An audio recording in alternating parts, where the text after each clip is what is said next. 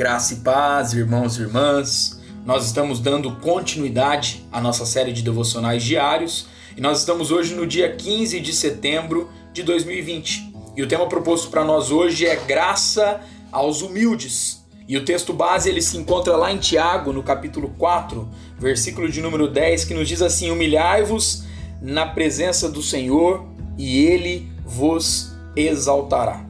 A história, irmãos e irmãs, ela está repleta de vidas de poderosos que foram humilhados. Às vezes essa humilhação toma forma de um evento específico, como no caso de Nabucodonosor, como nós descrevemos ontem, né, no devocional de ontem. Em outras situações, o resultado é tão radical quanto a morte. De qualquer modo, Deus permanece capaz de humilhar aqueles que andam na soberba. Examinemos nossas próprias vidas.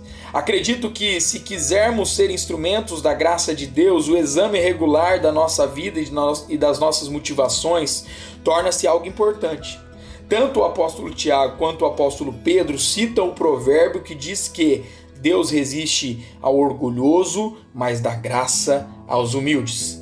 Que você e eu possamos nos humilhar diante de Deus a fim de sermos verdadeiramente abençoados e úteis nas mãos do nosso Senhor e Salvador Jesus Cristo.